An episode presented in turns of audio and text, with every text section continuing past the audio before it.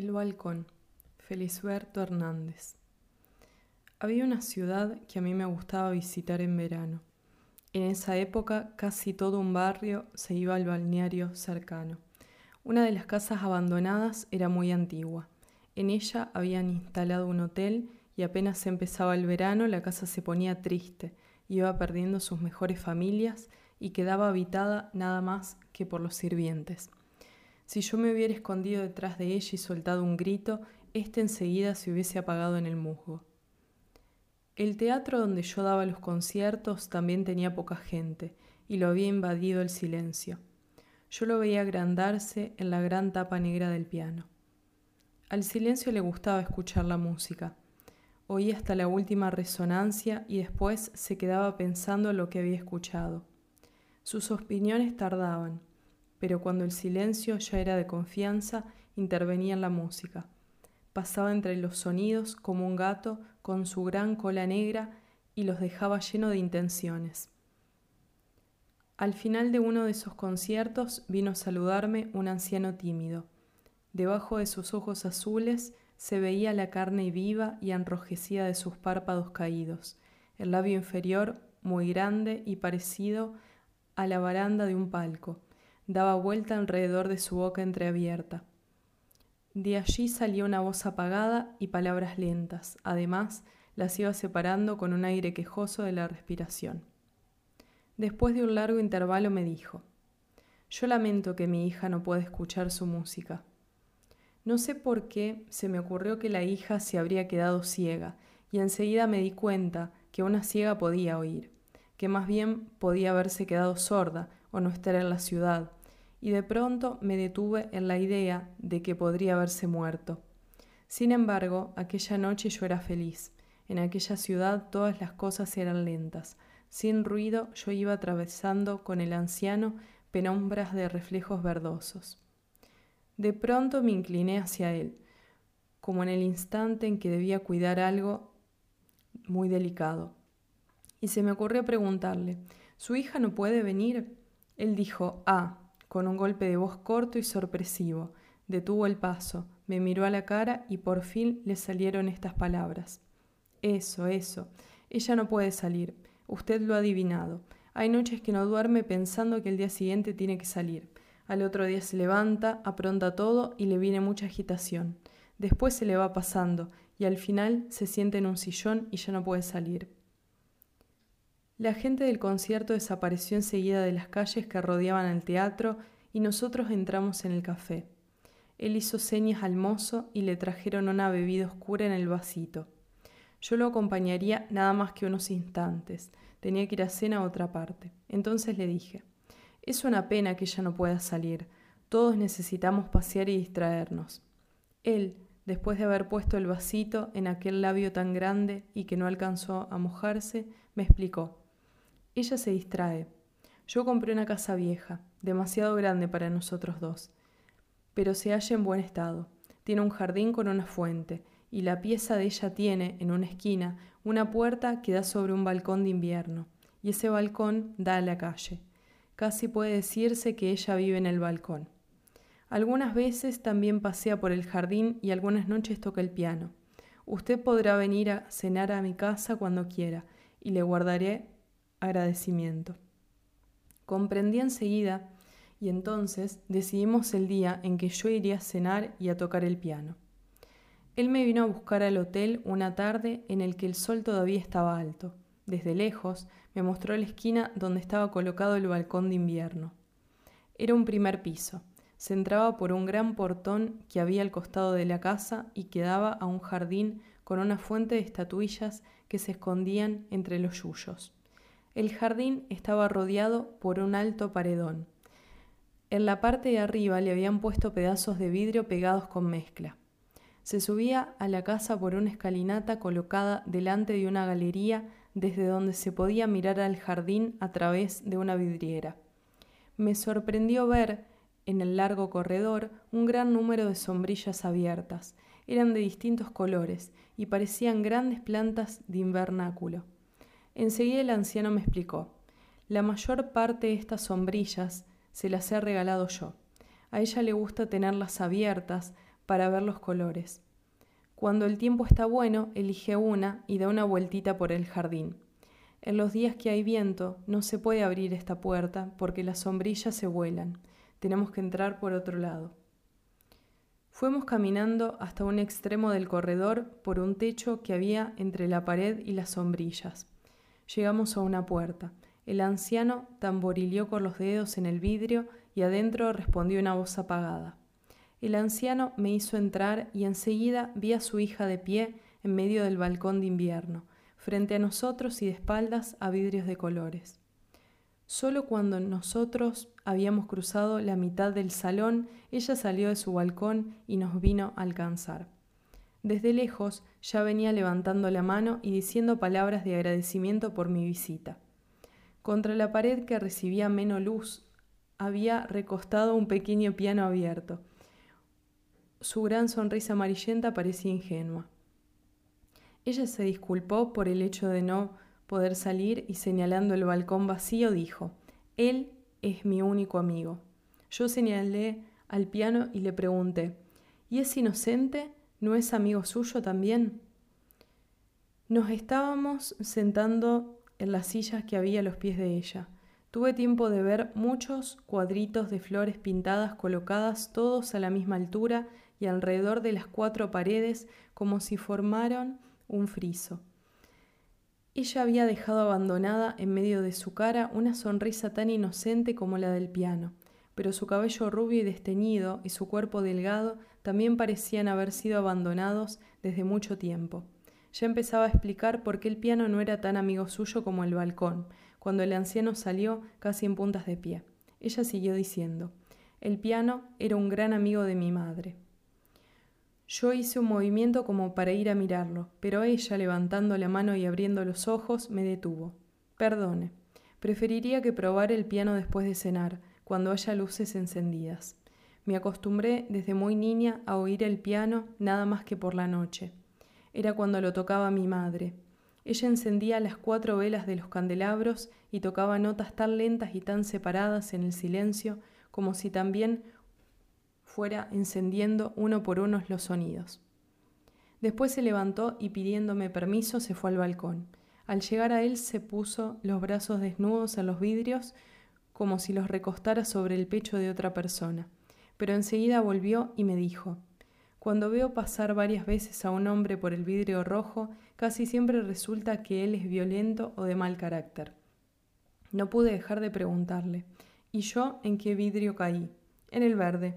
Casi siempre les toca a las personas que viven solas en el campo. Casualmente a mí me gusta la soledad entre las plantas, le contesté. Se abrió la puerta por donde yo había entrado y apareció el anciano seguido por una sirvienta tan baja que yo no sabía si era niña o enana. Su cara roja parecía encima de la mesita que ella misma traía en sus bracitos. El anciano me preguntó ¿Qué bebida prefiere? Yo iba a decir ninguna, pero pensé que se disgustaría y le pedí una cualquiera. A él le trajeron un vasito con la bebida oscura que yo le había visto tomar a la salida del concierto. Cuando ya era del todo la noche fuimos al comedor y pasamos por la galería de las sombrillas. Ella cambió algunas de lugar y mientras yo se las elogiaba se le llenaba la cara de felicidad. El comedor estaba en un nivel más bajo que la calle y a través de pequeñas ventanas enrejadas se veían los pies y las piernas de los que pasaban por la vereda. La luz, no bien salía de una pantalla verde, ya daba sobre un mantel blanco. Allí se había reunido, como para una fiesta de recuerdos, los viejos objetos de la familia. Apenas nos sentamos, los tres nos quedamos callados un momento. Entonces todas las cosas que había en la mesa parecían formas preciosas del silencio. Empezaron a entrar en el mantel nuestros pares de manos. Ellas parecían habitantes naturales de la mesa. Yo no podía dejar de pensar en la vida de las manos. Haría muchos años, unas manos habían obligado a estos objetos de la mesa a tener una forma. Después de mucho andar ellos encontrarían colocación en algún aparador. Estos seres de la vajilla tendrían que servir a toda clase de manos. Cualquiera de ellas echaría los alimentos en las caras lisas y brillosas de los platos, obligarían a las jarras a llenar y a volcar sus caderas, y a los cubiertos a hundirse en la carne, a deshacerla y a llevar los pedazos a la boca. Por último, los seres de la vajilla eran bañados, secados y conducidos a sus pequeñas habitaciones. Algunos de estos seres podían sobrevivir a muchas parejas de manos. Algunas de ellas serían buenas con ellos, los amarían y los llenarían de recuerdos, pero ellos tendrían que seguir viviendo en silencio. Hacía rato cuando nos hallábamos en la habitación de la hija de la casa y ella no había encendido la luz. Quería aprovechar hasta el último momento el resplandor que veía de su balcón. Estuvimos hablando de los objetos. A medida que se iba la luz, ellos se acurrucaban en la sombra como si tuvieran plumas y se preparaban para dormir. Entonces ella dijo que los objetos adquirían alma a medida que entraban en relación con las personas. Algunos de ellos antes habían sido otros y habían tenido otra alma. Algunos que ahora tenían patas, antes habían tenido ramas. Las teclas habían sido colmillos. Pero su balcón había tenido alma por primera vez cuando ella empezó a vivir en él. De pronto apareció en la orilla del mantel la cara colorada de la enana aunque ella metía con decisión sus bracitos en la mesa para que las manitas tomaran las cosas, el anciano y su hija le acercaban los platos a, la orilla de la mesa. Pero al ser tomados por la enana, los objetos de la mesa perdían dignidad. Además, el anciano tenía una manera apresurada y humillante de agarrar el botellón por el pescuezo y doblegarlo hasta que le salía vino. Al principio la conversación era difícil, Después apareció dando campanadas un gran reloj de pie. Había estado marchando contra la pared situada detrás del anciano, pero yo me había olvidado de su presencia. Entonces empezamos a hablar. Ella me preguntó, ¿Usted no siente cariño por las ropas viejas? ¿Cómo no? Y de acuerdo a lo que usted dijo de los objetos, los trajes son los que han estado en más estrecha relación con nosotros. Aquí yo me reí y ella se quedó seria y no me parecía imposible que guardaran de nosotros algo más que la forma obligada del cuerpo y alguna emanación de la piel. Pero ella no me oía y había procurado interrumpirme como alguien que intenta entrar a saltar cuando están torneando la cuerda. Sin duda, me había hecho la pregunta pensando en lo que respondería ella. Por fin dijo, yo compongo mis poesías después de estar acostada. Ya en la tarde había hecho alusión a esas poesías y tengo un camisón blanco que me acompaña desde mis primeros poemas. Algunas noches de verano voy con él al balcón. El año pasado le dediqué una poesía. Habían dejado de comer y no se le importaba que la enana metiera los bracitos en la mesa. Abrió los ojos como ante una visión y empezó a recitar. A mi camisón blanco. Yo endurecía todo el cuerpo y al mismo tiempo atendía las manos de la enana, sus deditos muy sólidos iban arrollados hasta los objetos y solo a último momento se abrían para tomarlos. Al principio yo me preocupaba por demostrar distintas maneras de atender, pero después me quedé haciendo un movimiento afirmativo con la cabeza, que coincidía con la llegada del péndulo a uno de los lados del reloj. Esto me dio fastidio, y también me angustiaba el pensamiento de que pronto ella terminaría y yo no tenía preparado nada para decirle. Además, al anciano le había quedado un poco de acelga en el borde del labio inferior y muy cerca de la comisura. La poesía era cursi, pero parecía bien medida. Con camisón no rimaba ninguna de las palabras que yo esperaba. Le diría que el poema era fresco. Yo miraba al anciano y al hacerlo me había pasado la lengua por el labio inferior, pero él escuchaba a la hija. Ahora yo empezaba a sufrir porque el poema no terminaba. De pronto dijo balcón, para rimar con camisón, y ahí terminó el poema. Después de las primeras palabras, yo me escuchaba con serenidad y daba a los demás la impresión de buscar algo que ya estaba a punto de encontrar. Me llama la atención, comencé, la calidad de adolescencia que le ha dado en el poema. Es muy fresco y... Cuando yo había empezado a decir es muy fresco, ella también empezaba a decir hice otro, yo me sentí desgraciado. Pensaba en mí con un egoísmo traicionero. Llegó la enana con otra fuente y me serví con desenfado una buena cantidad. No quedaba ningún prestigio, ni el de los objetos de la mesa, ni el de la poesía, ni el de la casa que tenía encima, con el corredor de las sombrillas, ni el de la hiedra que tapaba todo un lado de la casa. Para peor, yo me sentía separado de ellos y comía en forma canallesca. No había una vez que el anciano no manoteara el pescuezo del botellón que no encontrara mi copa vacía. Cuando ella terminó el segundo poema, yo dije, si esto no estuviera tan bueno, yo señalaba el plato, le pediría que me dijera otro. Enseguida el anciano dijo, primero ella debía comer, después tendrá tiempo. Yo empezaba a ponerme cínico y en aquel momento no se me hubiera importado dejar que me creciera una gran barriga. Pero de pronto sentí como una necesidad de agarrarme del saco de aquel pobre viejo y tener para él un momento de generosidad. Entonces, señalándole el vino, le dije que hacía poco me habían hecho un cuento de un borracho. Se lo conté y al terminar los dos empezaron a reírse desesperadamente. Después yo seguí contando otros. La risa de ella era dolorosa, pero me pedía por favor que siguiera contando cuentos. La boca se le había estirado para los lados como un tajo impresionante. Las patas de gallo se le habían quedado prendidas en los ojos llenos de lágrimas, y apretaba las manos juntas entre las rodillas. El anciano tosía y había tenido que dejar el botellón antes de llenar la copa. La enana se reía haciendo como un saludo de medio cuerpo. Milagrosamente todos habíamos quedado unidos, y yo no tenía el menor remordimiento. Esa noche no toqué el piano. Ellos me rogaron que me quedara, y me llevaron a un dormitorio que estaba al lado de la casa que tenía enredaderas de, de hiedra. Al comenzar a subir la escalera me fijé que del reloj de pie salía un cordón que iba siguiendo a la escalera, en todas sus vueltas. Al llegar al dormitorio el cordón entraba y terminaba atado en una de las pequeñas columnas del dosel de mi cama. Los muebles eran amarillos, antiguos, y la luz de una lámpara hacía brillar sus vientras. Yo puse mis manos en mi abdomen y miré al anciano. Sus últimas palabras de aquella noche habían sido para recomendarme. Si usted se siente desvelado y quiere saber la hora, tire de este cordón. Desde aquí oirá el reloj del comedor. Primero le dará las horas y después, de un intervalo, los minutos.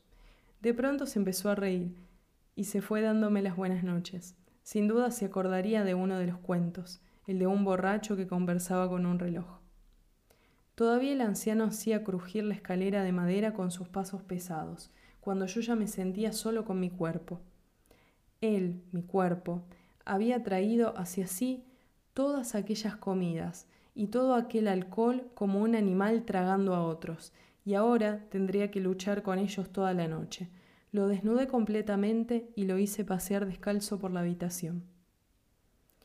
Enseguida de acostarme quise saber qué cosa estaba haciendo yo con mi vida en aquellos días. Recibí de la memoria algunos acontecimientos de los días anteriores y pensé en personas que estaban muy lejos de allí. Después empecé a deslizarme con tristeza y con cierta impudicia por algo que era como las tripas del silencio. A la mañana siguiente hice un recorrido sonriente y casi feliz de las cosas de mi vida. Era muy temprano, me vestí lentamente y salí a un corredor que estaba a pocos metros sobre el jardín. De este lado también había yuyos altos y árboles espesos. Oí conversar al anciano y a su hija, y descubrí que estaban sentados en un banco colocado debajo de mis pies. Entendí primero lo que decía ella. Ahora Úrsula sufre más.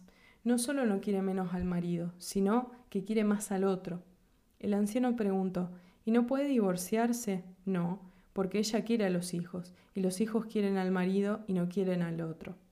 Entonces el anciano dijo con mucha timidez, ella podría decir a los hijos que el marido tiene varias amantes. La hija se levantó enojada. Siempre el mismo tú, ¿Cuándo comprenderás a Úrsula? Ella es incapaz de hacer eso. Yo me quedé muy intrigado. La enana no podía ser. Se llamaba Tamarinda. Ellos vivían, según me había dicho el anciano, completamente solos. ¿Y esas noticias las habrían recibido en la noche?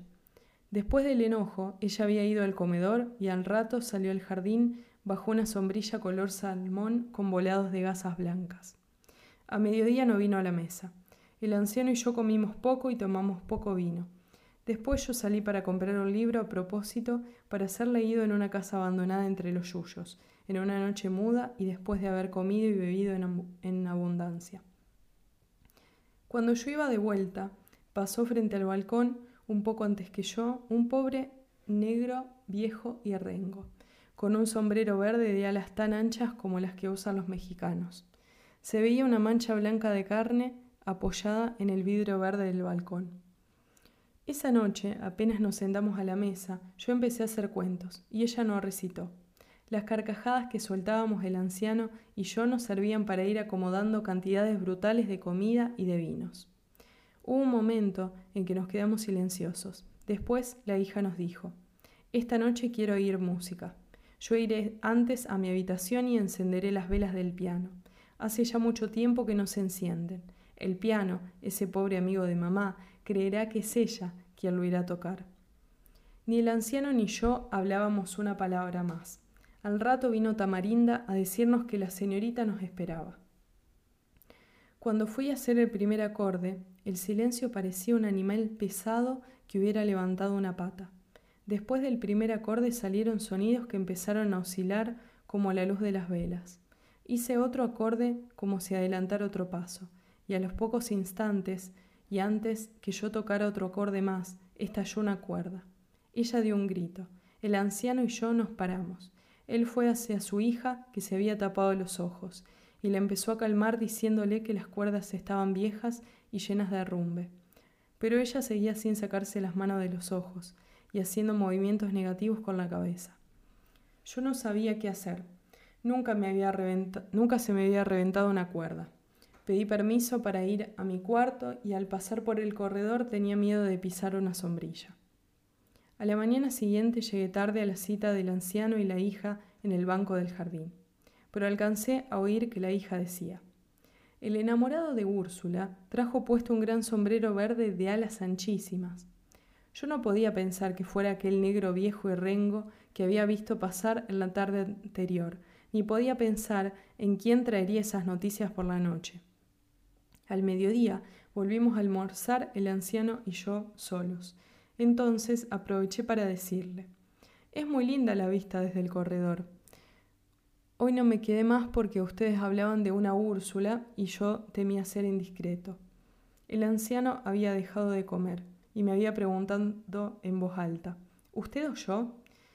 Vi el camino fácil para la confidencia y le dije, sí, oí todo. Pero no me explico cómo Úrsula puede encontrar buen mozo a ese negro viejo y rengo que ayer llevaba el sombrero verde de alas tan anchas. Ah, dijo el anciano, usted no ha entendido. Desde que mi hija era casi una niña, me obligaba a escuchar y a que yo interviniera en la vida de personajes que ella inventaba. Y siempre hemos seguido sus destinos como si realmente existieran y recibiéramos noticias de sus vidas. Ella les atribuye hechos y vestimentas que percibe desde el balcón. Si ayer vio pasar a un hombre de sombrero verde, no se extrañe que hoy se lo haya puesto a uno de sus personajes. Yo soy torpe para seguirle esos inventos, y ella se enoja conmigo. ¿Por qué no le ayudo a usted? Si quiere yo... No lo dejé terminar. De ninguna manera, señor. Yo inventaría cosas que le harían mucho daño. A la noche ella tampoco vino a la mesa. El anciano y yo comimos, bebimos y conversamos hasta muy tarde de la noche. Después que me acosté, sentí crujir una madera que no era de los muebles. Por fin comprendí que alguien subía la escalera. Y a los pocos instantes llamaron suavemente a mi puerta. Pregunté quién era y la voz de la hija me respondió. Soy yo. Quiero conversar con usted. Encendí la lámpara, abrí una rendija de la puerta y ella me dijo, Es inútil que tenga la puerta entornada. Yo veo por la rendija del espejo, y el espejo lo refleja a usted desnudito detrás de la puerta. Cerré enseguida y le dije que esperara. Cuando le indiqué que podía entrar, abrió la puerta de entrada y se dirigió a otra que había en mi habitación y que yo nunca pude abrir. Ella la abrió con la mayor facilidad y entró a tientas en la oscuridad de otra habitación que yo no conocía. Al momento salió de allí con una silla que colocó al lado de mi cama. Se abrió una capa azul que traía puesta y sacó un cuaderno de versos. Mientras ella leía, yo hacía un esfuerzo inmenso para no dormirme. Quería levantar los párpados y no podía.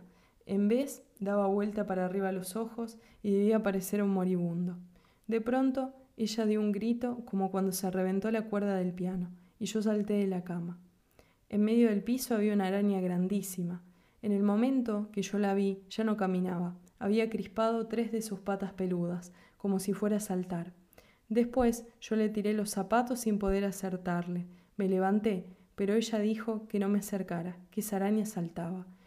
Yo tomé la lámpara, fui dando la vuelta a la habitación cerca de las paredes hasta llegar al lavatorio, y desde allí le tiré con el jabón, con la tapa de la jabonera, con el cepillo, y solo acerté cuando le tiré con la jabonera. La araña arrolló las patas y quedó hecho un pequeño ovillo de lana oscura. La hija del anciano me pidió que no le dijera nada al padre porque él se oponía a que ella trabajara o leyera hasta tan tarde. Después que ella se fue, reventé la araña con el taco del zapato y me acosté sin apagar la luz. Cuando estaba por dormirme, arrollé sin querer los dedos de los pies. Esto me hizo pensar que la araña estaba allí, y volví a dar un salto. A la mañana siguiente vino el anciano a pedirme disculpas por la araña. Su hija se lo había contado todo. Yo le dije al anciano que nada de aquello tenía la, menor importancia, y para cambiar de conversación le hablé de un concierto que pensaba dar por esos días en una localidad vecina. Él creyó que eso era un pretexto para irme, y tuve que prometerle volver después del concierto. Cuando me fui, no pude evitar que la hija me besara una mano.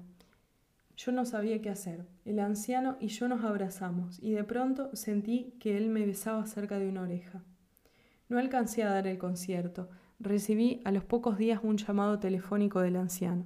Después de las primeras palabras me dijo, es necesaria su presencia aquí. ¿Ha ocurrido algo grave? Puede decirse que una verdadera tragedia. ¿A su hija? No. ¿A Tamarinda? Tampoco. No se lo puedo decir ahora. Si puede postergar el concierto, venga en el tren de las cuatro y nos encontraremos en el café del teatro. Pero su hija está bien, está en la cama, no tiene nada, pero no quiere levantarse ni ver la luz del día. Vive nada más que con la luz artificial y ha mandado cerrar todas las sombrillas. Bueno, hasta luego. En el café del teatro había mucho barullo y fuimos a otro lado. El anciano estaba deprimido, pero tomó enseguida las esperanzas que yo le tendía. Le trajeron la bebida oscura en el vasito y me dijo, Anteayer había tormenta y a la tardecita nosotros estábamos en el comedor.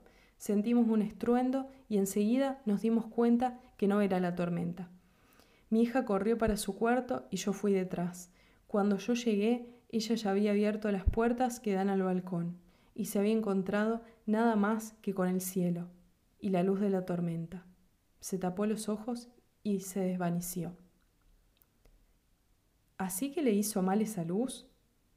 Pero, mi amigo, ¿usted no ha entendido? ¿Qué? Hemos perdido el balcón. El balcón se cayó. Aquella no era la luz del balcón, pero un balcón. Más bien me callé la boca. Él me encargó que no le dijera a la hija ni una palabra del balcón. ¿Y yo qué haría? El pobre anciano tenía confianza en mí. Pensé en las orgías que vivimos juntos. Entonces decidí esperar blandamente a que se me ocurriera algo cuando estuviera con ella. Era angustioso ver el corredor sin sombrillas. Esa noche comimos y bebimos poco. Después fui con el anciano hasta la cama de la hija y enseguida él salió de la habitación. Ella no había dicho ni una palabra, pero apenas se fue el anciano, miró hacia la puerta que daba al vacío y me dijo ¿Vio cómo se nos fue? Pero, señorita, un balcón se cae. Él no se cayó, él se tiró. Bueno, pero no solo yo lo quería a él, yo estoy segura de que él también me quería a mí. Él me lo había demostrado. Yo bajé la cabeza. Me sentía complicado en un acto de responsabilidad para el cual no estaba preparado. Ella había empezado a volcarme su alma, y yo no sabía cómo recibirla ni qué hacer con ella. Ahora la pobre muchacha estaba diciendo, yo tuve la culpa de todo, él se puso celoso la noche que yo fui a su habitación. ¿Quién? ¿Y quién va a ser? El balcón, mi balcón. Pero señorito, usted piensa demasiado en eso. Él ya estaba viejo, hay cosas que caen por su propio peso. Ella no escuchaba y seguía diciendo, Esa misma noche comprendí el aviso y la amenaza. Pero escuche, ¿cómo es posible que... ¿No se acuerda quién me amenazó? ¿Quién me miraba fijo tanto rato y levantando aquellas tres patas peludas? Oh, tiene razón, la araña. Todo eso es muy suyo. Ella levantó los párpados. Después echó a un lado las cobijas y se bajó de la cama en camisón. Iba hacia la puerta que daba al balcón, y yo pensé que se tiraría al vacío. Hice un ademán para agarrarla, pero ella estaba en camisón. Mientras yo quedé indeciso, ella había definido su ruta. Se dirigía a una mesita que estaba al lado de la puerta que daba hacia el vacío. Antes que llegara a la mesita, vi el cuaderno de hule negro de los versos. Entonces, se sentó en una silla, abrió el cuaderno y empezó a recitar. La viuda del balcón.